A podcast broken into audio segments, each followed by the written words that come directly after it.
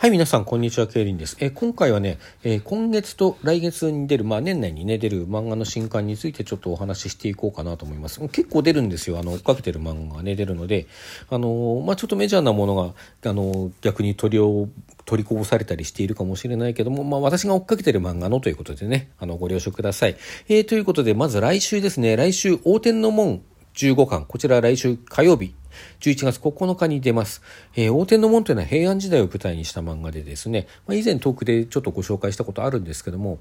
うんと若き菅原道真が主人公です。そしてあのこの菅原道真が平安の世にね起こるいろんなこう怪異な事件をあの理性の光でこう照らし出し解決していくっていうのが最初の頃のこう主なあのストーリーでまあその要素っていうのは今でもあるんですけども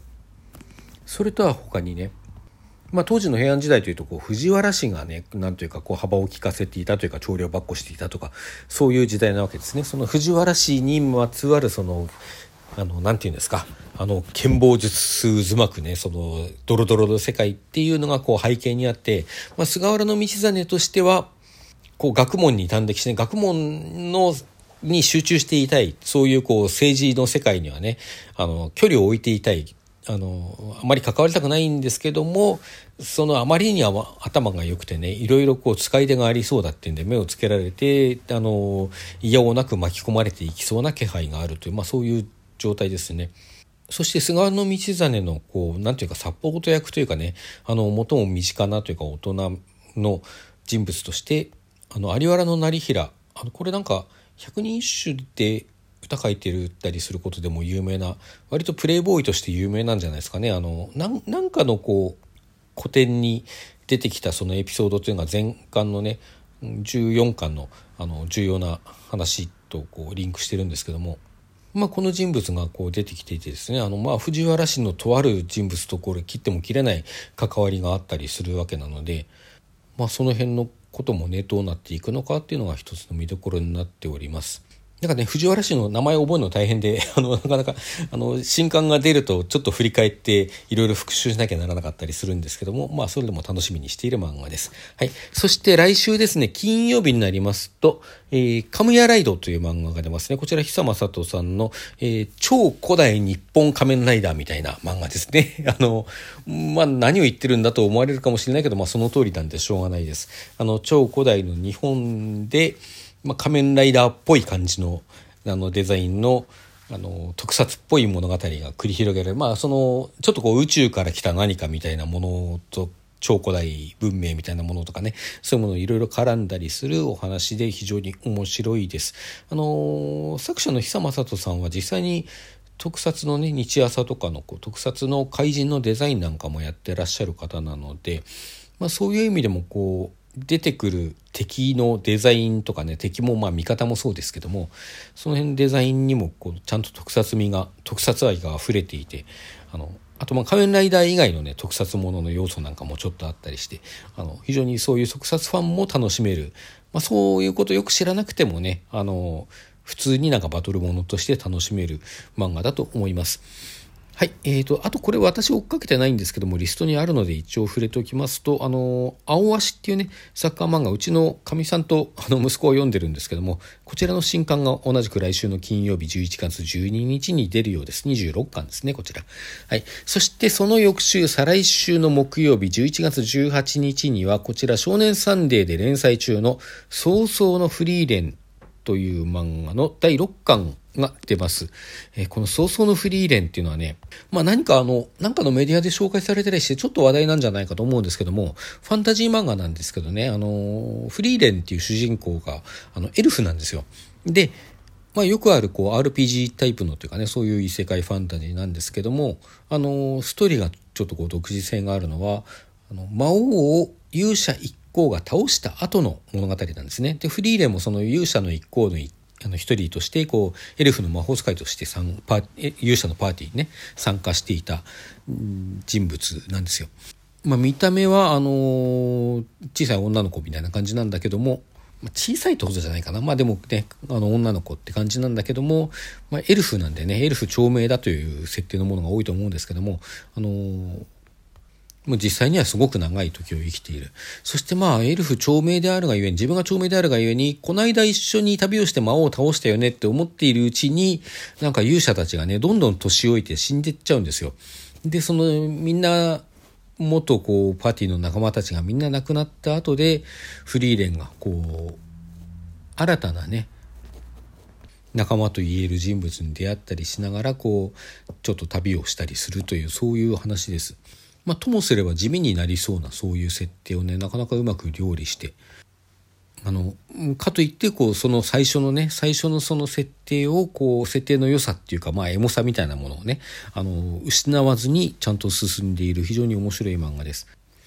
こちら再来週の木曜日ですね。第6巻。が出ますということです。えー、そしてですね、まあそこから一周置きまして、月末11月30日にはバトルグラウンドワーカーズの第8巻、こちら最終巻になります。えー、バトルグラウンドワーカーズについては以前もトークでこれをお話したことあるんですけども、アガイ隊という侵略的なね、あの、まあ、敵対的な外来生物が、えー、なんか次元の穴みたいなものを通って世界中に現れて、まあ、それをこう、まあ、駆逐した後の世界が舞台になってます。まあ、駆逐したとは言っても、完全に次元の穴を塞いでしまうことはできなくて、ただこう、特殊なね、あの、機械を使って、その次元の穴を一箇所だけにこう、集中させることができるようになった。だからその一箇所に関してはこう防衛している。防衛してこう世界中に出てきた外体が広がらないようにしているっていうね。そこで、まあちょっとこの現実というかね、あの、一般社会からドロップアウトした感じの主人公が、あの、その、防衛の任務についてね、アガイ隊を倒すための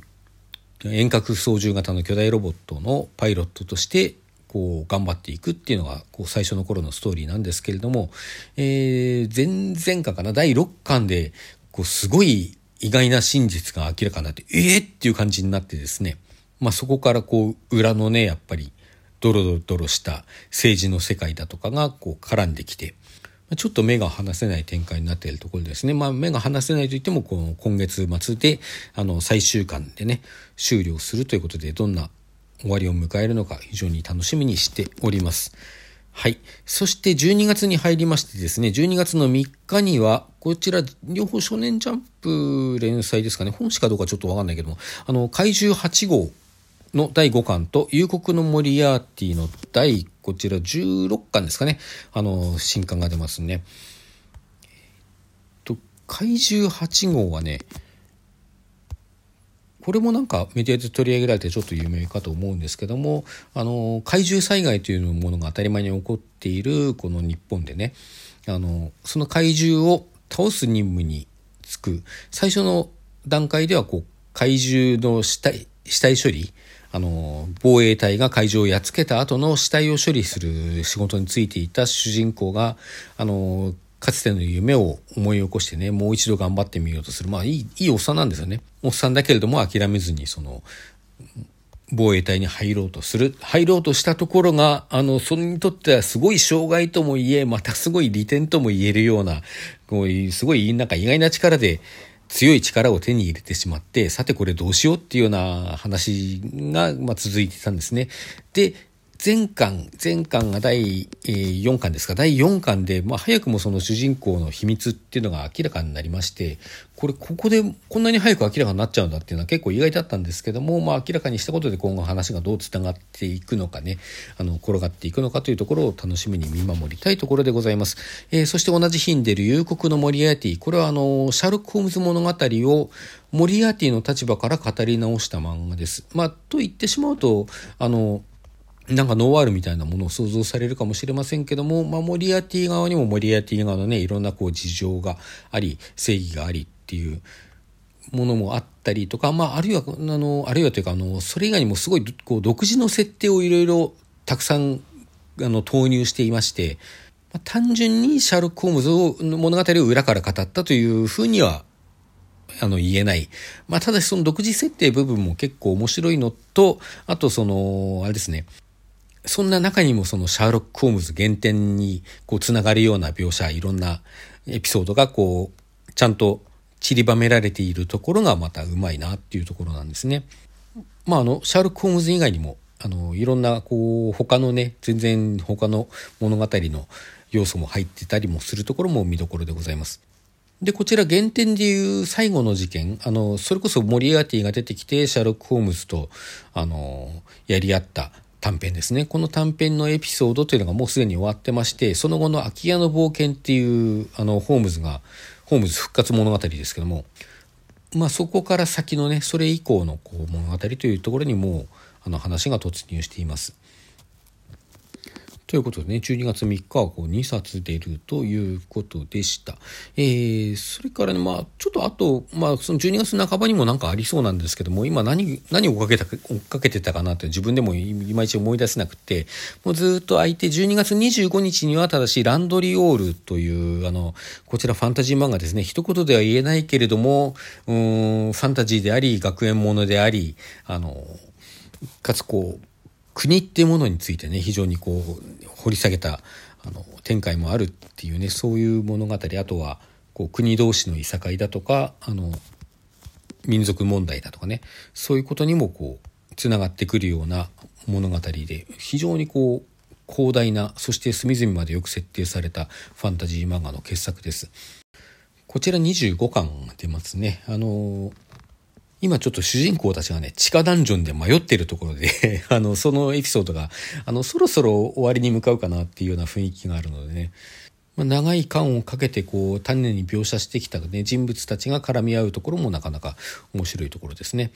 あと、12月25日は呪術、呪術回戦、呪術ってちょっと言いづらいよね。呪術回戦の新刊、えー、18巻も出るようです。まあ、こちら有名な漫画なのでね、今人気漫画なので、特にご紹介の必要もないかと思いますけれども。というところでね、あの、年末にまでもなかなか面白い漫画がたくさん出ますよというご紹介でした。はい、それでは皆さん、さようなら。今日も良い一日をお過ごしください。もう夕方ですかね。さようなら。